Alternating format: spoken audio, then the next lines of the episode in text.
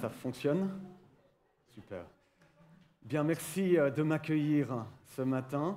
Lionel l'a mentionné, je m'appelle Jonathan Muller, je viens de l'église évangélique de Cossonay. Euh, en une autre époque, j'aurais commencé en disant Je vous apporte les salutations des frères de l'église évangélique de Cossonay. Je ne sais pas si tout le monde, les frères et sœurs, le, savent. En tout cas, le conseil pastoral vous salue bien. Euh, j'ai la chance d'en faire partie et c'est un plaisir d'avoir été invité euh, à vous apporter euh, le message. C'est la deuxième fois que je viens. J'étais à l'époque euh, grand ami de Maxence Givel, je le suis toujours, mais lui n'est plus là, voilà. Mais je connais, je connais bien David aussi, et, voilà, c'est un plaisir d'être là. Je ne sais pas si ça fonctionne, ça, donc je, je te pointe Mathieu. Tac, et ça fonctionne super. Ok, alors on va rester sur la page de titre. Voilà, Jésus révélé dans nos épreuves. Pas un thème super simple que je vous apporte, mais voilà, les épreuves et la souffrance font partie de la vie.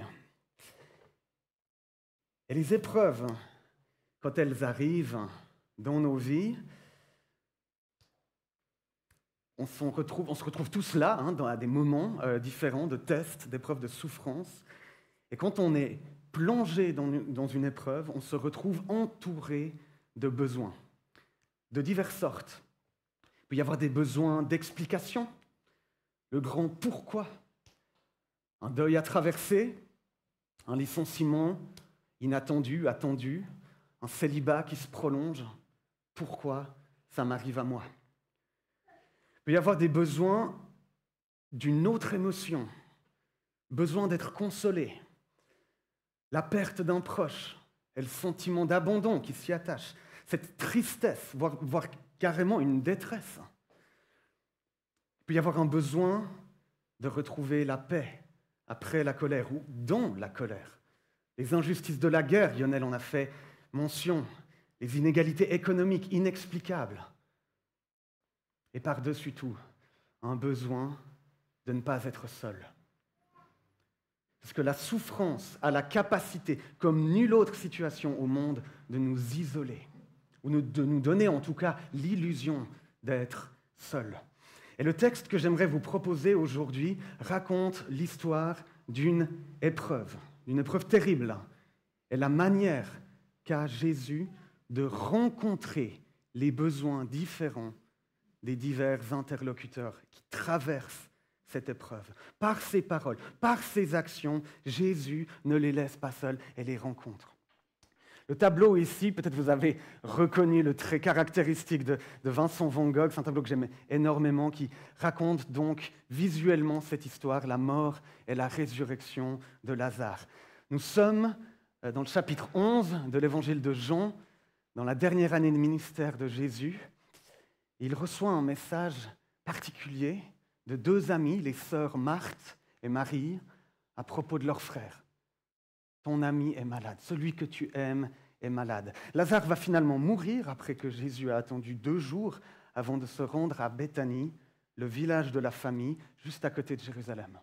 Et c'est là qu'on débute le passage qui montre Jésus donc interagir successivement avec les besoins des trois personnages de l'histoire, Marthe, Marie et puis finalement Lazare.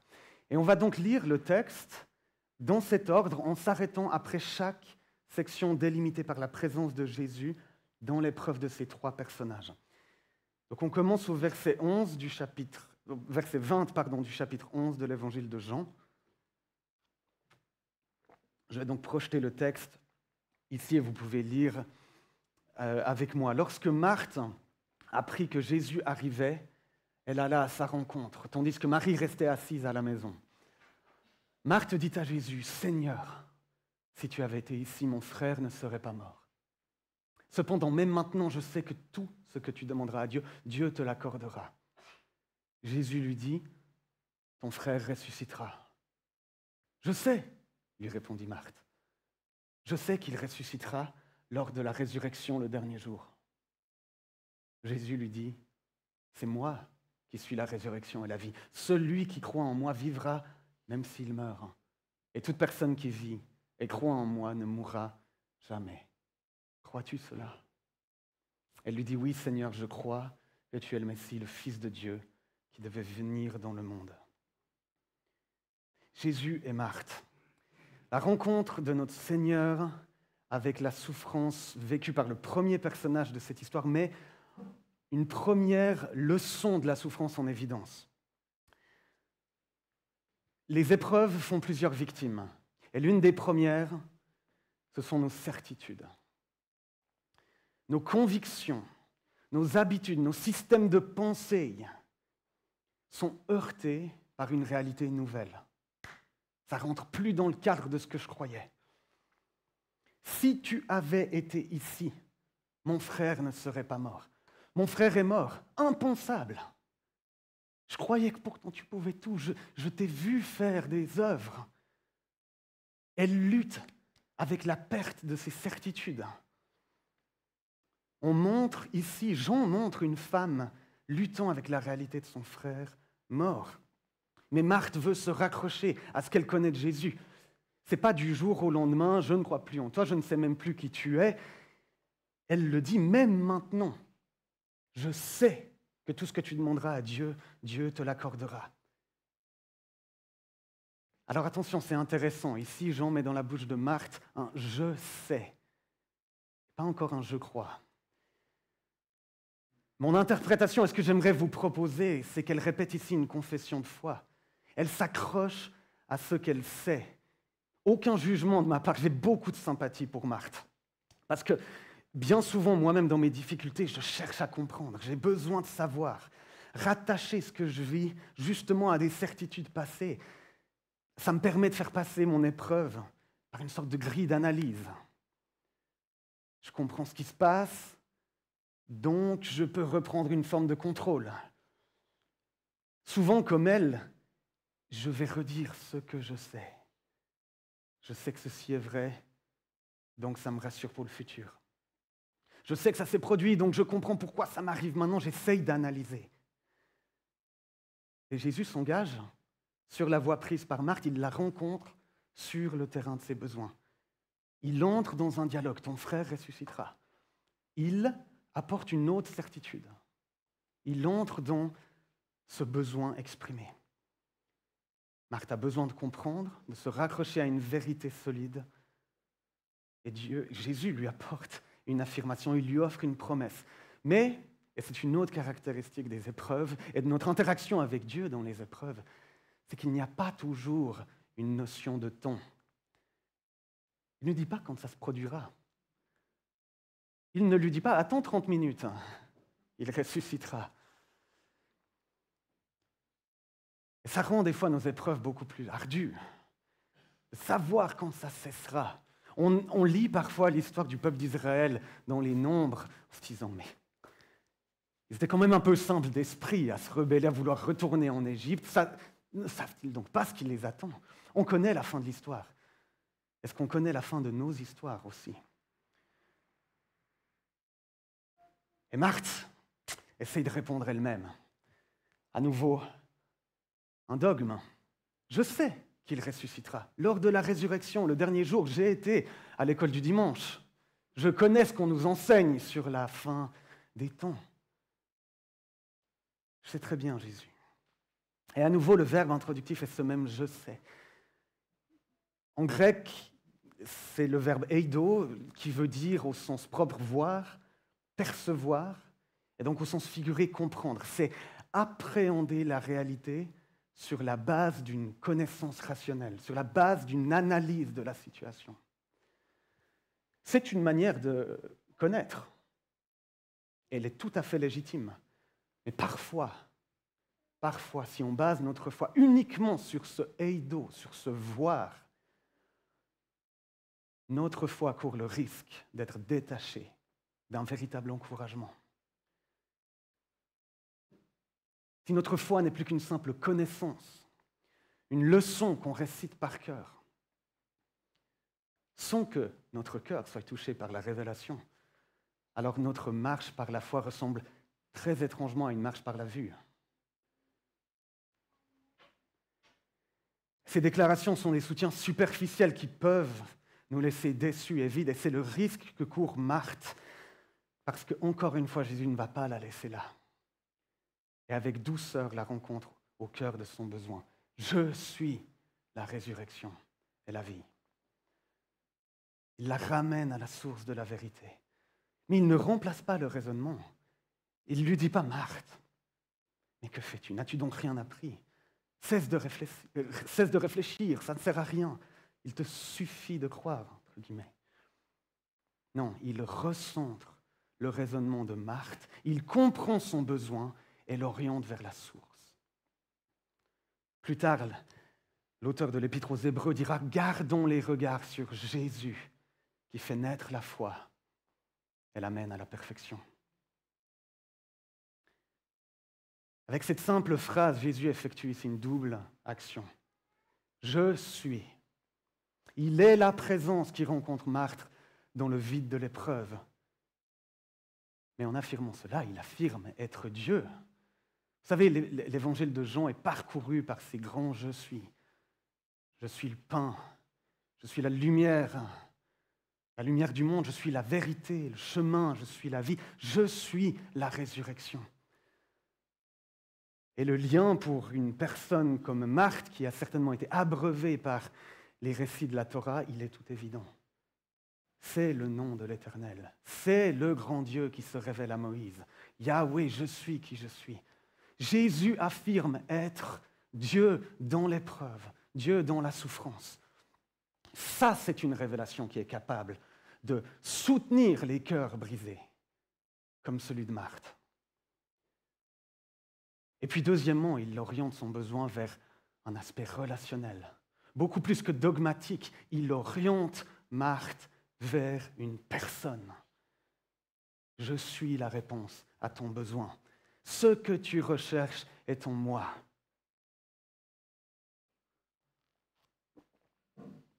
Cette première interaction permet donc à Jésus d'exercer un premier ministère dans la souffrance je, l'appelle, ou d'autres avant moi l'ont appelé le ministère de parole et de vérité, pour recentrer la foi de Marthe sur le véritable objet de la foi chrétienne. Et il pose pour une première fois une question à Marthe. Crois-tu cela?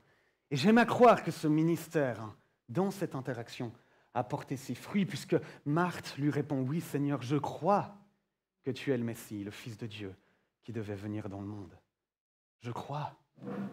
Plus je sais, plus ce eido, je vois. Non, je ne le vois pas encore. Les yeux de mon corps ne le voient pas, mais je crois.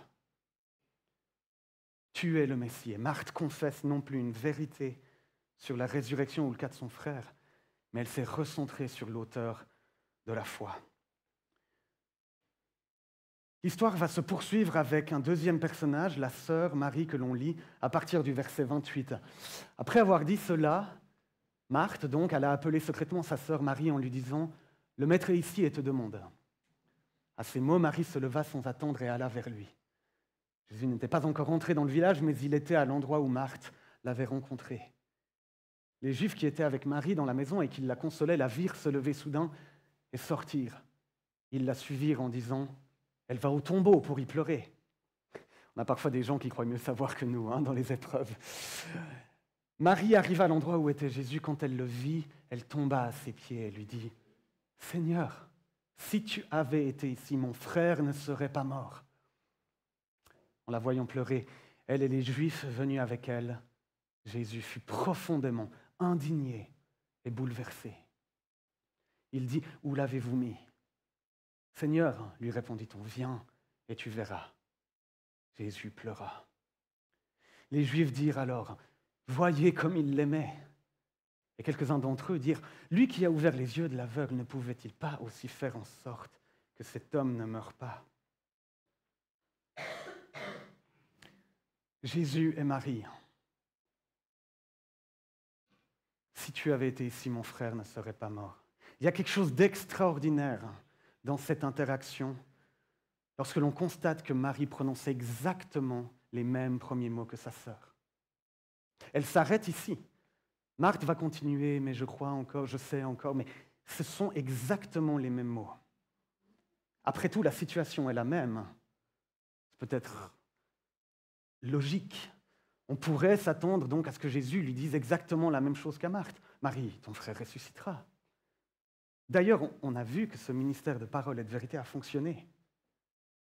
Et pourtant, la réponse de Jésus contraste d'autant plus fort que les paroles sont les mêmes. Mais il comprend que les besoins de Marie sont différents. Bien que la situation soit la même, les besoins sont différents. Et quelle est sa réponse? Jésus pleura. Contraste absolu. Jésus ne dit rien. Nouvelle leçon dans l'épreuve. Parfois, la seule réponse appropriée à la souffrance, c'est le silence et les larmes. Ce n'est pas une leçon facile pour moi, moi qui aime tout expliquer, qui a besoin de tout le temps parler. Ma femme pourrait vous le dire, je cherche souvent à la raisonner plus qu'à pleurer avec elle. Mais une leçon de théologie, comme Jésus l'a apportée à Marthe, aurait été désastreuse. Tout comme le silence lui aurait été incompréhensible, voire révoltant. Si Jésus avait apporté cette réponse à Marthe, silence, je pleure, aurait-elle été rencontrée dans ses besoins?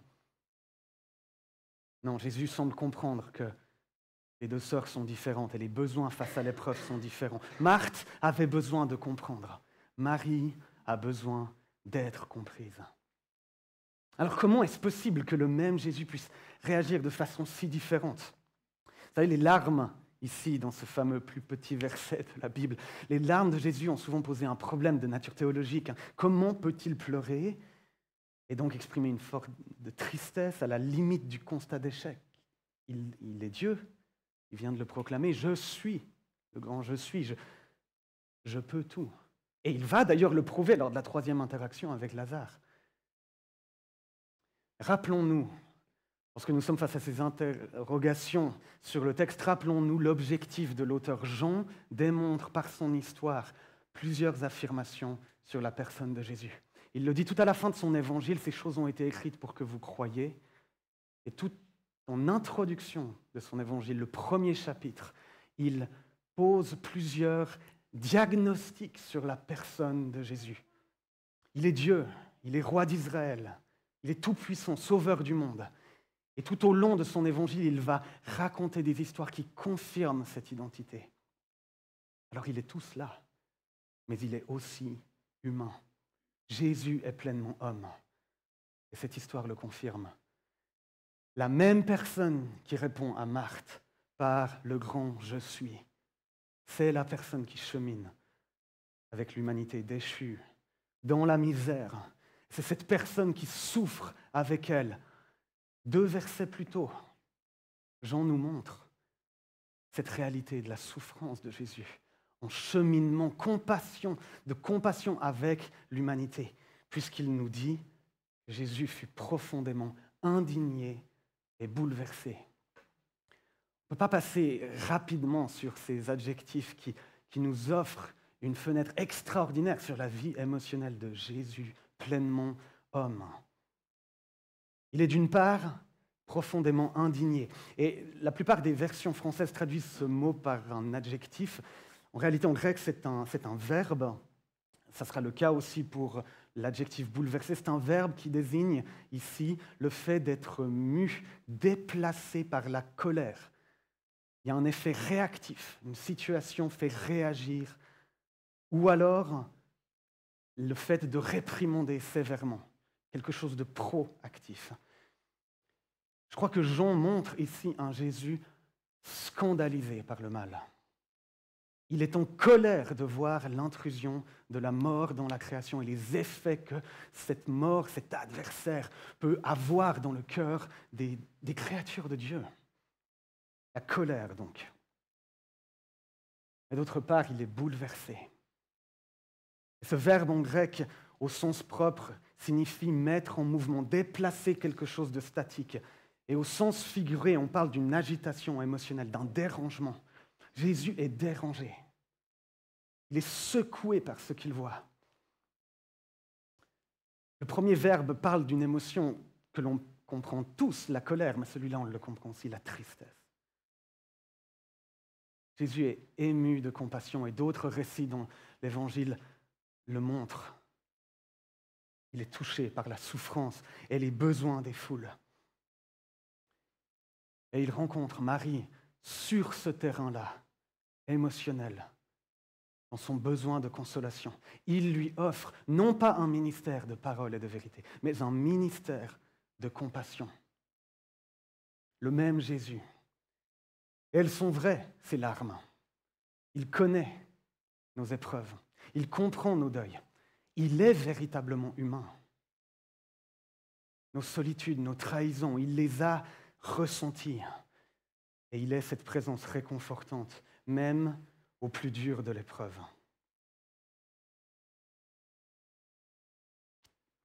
Jésus est donc entièrement Dieu, il est entièrement humain, et il peut, à ce double titre, apporter dans la souffrance un ministère qui répond vraiment à nos besoins. Mais il ne va pas en rester là.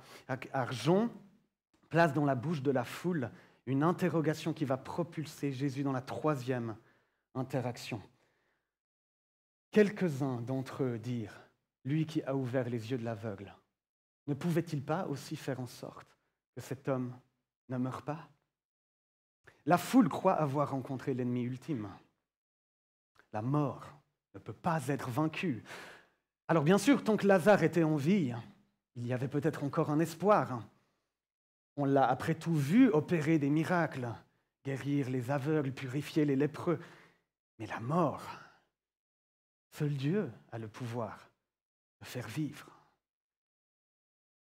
Et cette interrogation dans la bouche de la foule crée ce que j'appelle dans le récit un suspense narratif.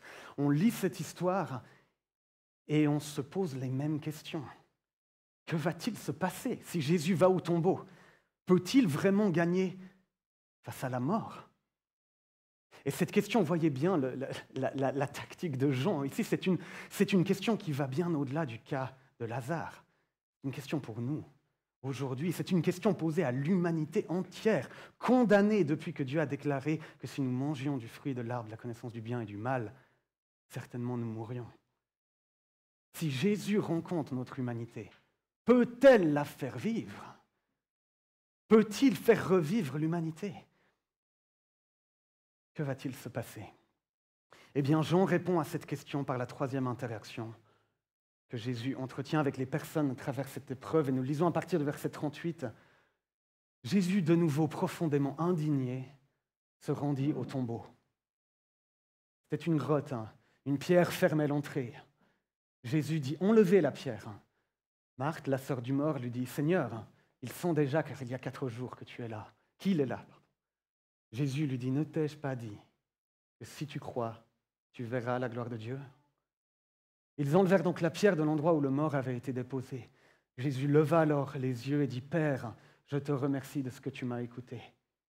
Pour ma part, je savais que tu m'écoutes toujours, mais j'ai parlé à cause de la foule qui m'entoure afin qu'il croie que c'est toi qui m'as envoyé.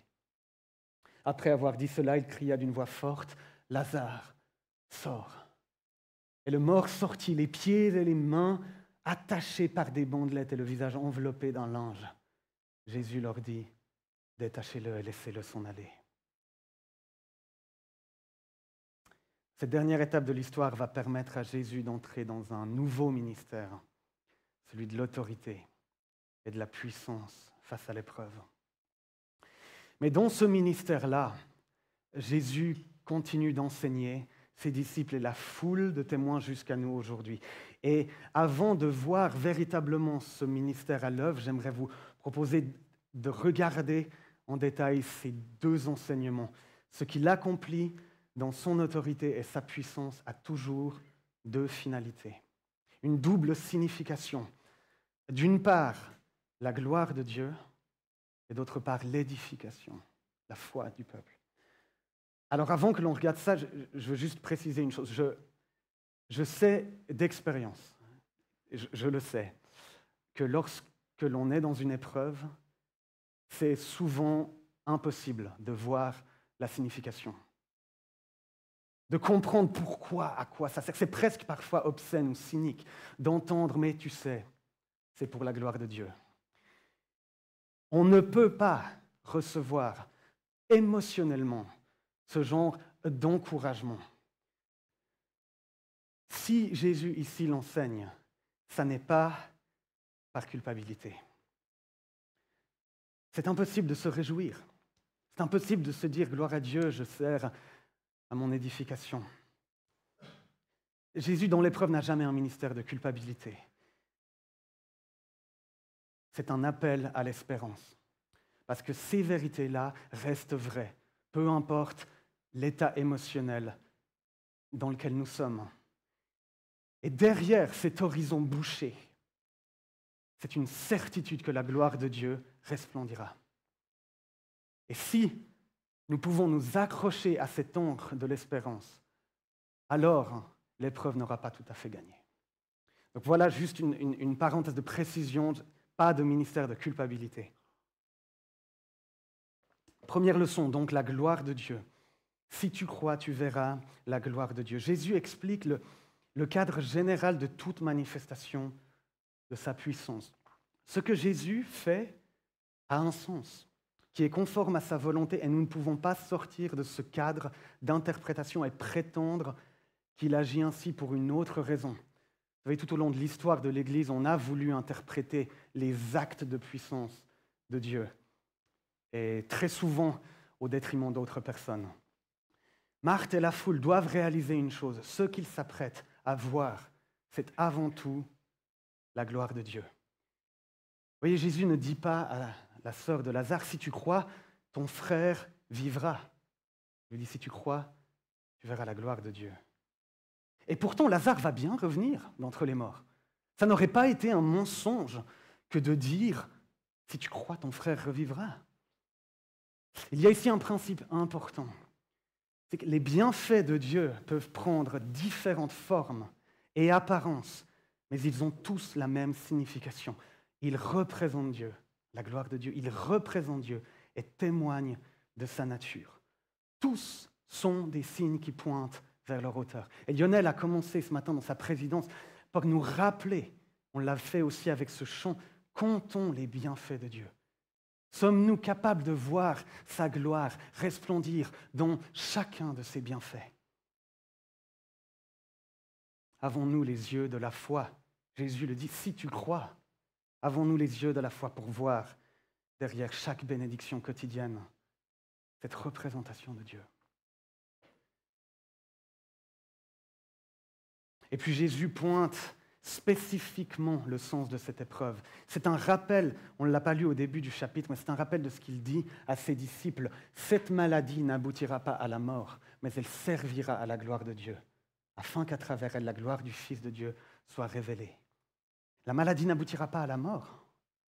Pourtant, Lazare meurt. C'est une réalité, mais Jésus dit que ce n'est pas l'aboutissement, ce n'est pas le mot final. La conclusion, c'est la gloire de Dieu, la gloire du Fils de Dieu révélé. Si Jésus, et pourquoi peut-il le dire Si Jésus était venu en se téléportant, sans laisser deux jours passer, Lazare ne serait pas mort, la souffrance aurait été moindre, mais le grand Je suis, la résurrection et la vie serait resté une simple information sans aucune démonstration. En mourant, Lazare rencontre, et tous les témoins qui vivent et lisent jusqu'à aujourd'hui cette histoire, nous rencontrons Jésus, résurrection et vie incarnée dans leur histoire. L'épreuve révèle la gloire de Dieu. Et la mort ne sera jamais le dernier mot. Et puis deuxièmement, la leçon, c'est que l'épreuve sert à la foi à la foi des disciples. Et on l'entend dans la prière que Jésus fait. Pour ma part, je savais que tu m'écoutes toujours, mais j'ai parlé à cause de la foule qui m'entoure, afin qu'ils croient que c'est toi qui m'as envoyé. Le but de cette épreuve ne s'arrête pas à la gloire de Dieu. La deuxième facette d'une même pièce, c'est la foi. C'est encore une référence à l'affirmation de Jésus à ses disciples avant de partir pour Béthanie. Il leur dira, à cause de vous, afin que vous croyiez, je me réjouis de ce que je n'étais pas là. Alors à nouveau, Jésus ne se réjouit pas de la mort, il ne se réjouit pas de son œuvre, mais il peut faire éclater une victoire qui, celle-là, le réjouit, la victoire de la foi. Alors voilà pour cet double euh, enseignement de Jésus sur son ministère de puissance. Et puis voilà qu'il se confronte finalement à la dernière interaction de cette manière. Lazare sort. L'évangile de Jean a été débuté par cette affirmation où le commencement était la parole et la parole était avec Dieu et la parole était Dieu. Quelle histoire peut mieux confirmer cette affirmation gigantesque? Jésus parle et la réalité existe. Jésus prononce et sa voix fait sauter tous les verrous. Elle surpasse tous les obstacles.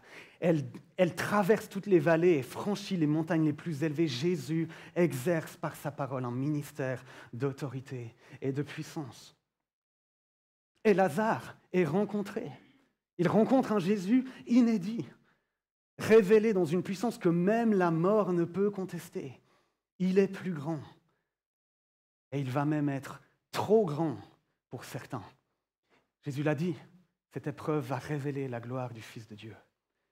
Et si pour Marthe, Lazare, Marie, c'est une bonne nouvelle, pour d'autres, c'est une nouvelle terrible. Tout l'évangile de Jean a montré une tension croissante entre Jésus et les autorités religieuses de son temps. Ils ne tolèrent plus cette perte d'influence. Elles ne veulent pas voir la gloire du Fils révélée. Ils se sentent menacés par Jésus. Et ça va conduire à la mort. Puisque, et, et, Jean établit directement un lien, puisque dans le même chapitre, directement à la suite de cette histoire, les autorités religieuses décident de mettre à mort Jésus. Autrement dit, Jean montre que si Jésus vient chercher Lazare d'entre les morts, il le fait au risque et au prix de sa propre vie. Il y a substitution. Et implicitement, nous l'avons lu juste avant. Jésus se rendit au tombeau. C'était une grotte, une pierre fermait l'entrée. Tombeau, une grotte, une pierre fermait l'entrée. Quelques jours plus tard, Jésus sera amené dans un autre tombeau. Une autre pierre fermera l'entrée.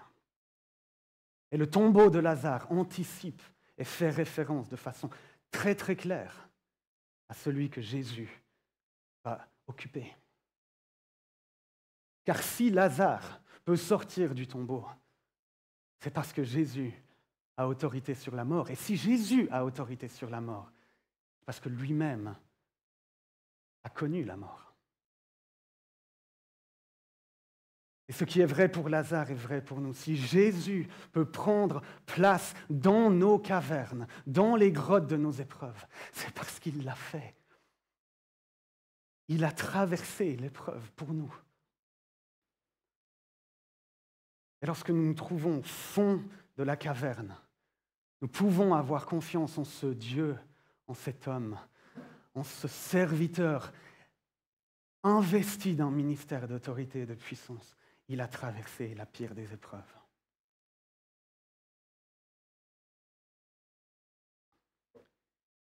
Voilà l'histoire de Jésus et des trois frères et sœurs. C'est une belle histoire. Hein. Et au final, il faut reconnaître que les épreuves peuvent durer parfois toute une vie, plusieurs générations. Les gens meurent d'un cancer de façon injuste, des famines frappent de manière indifférente les enfants, les jeunes, les moins jeunes. Des guerres éclatent maintenant presque chaque année. Les épreuves durent. Et en aucun cas ce texte est une recette, une formule magique que les chrétiens peuvent prononcer pour sortir de la souffrance. Ce n'est pas le but de Jean qui raconte cette histoire. Il faut le ramener à l'objectif de son évangile.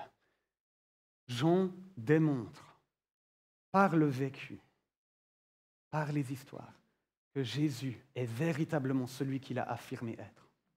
Et cette histoire nous le montre.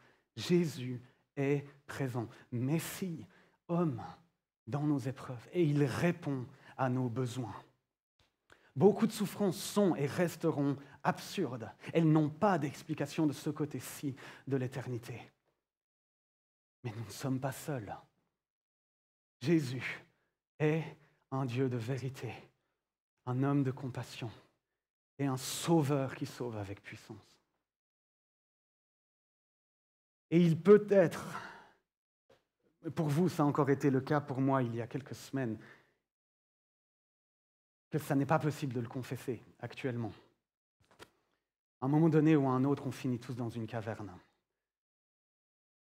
Mais c'est une encre pleine d'espérance.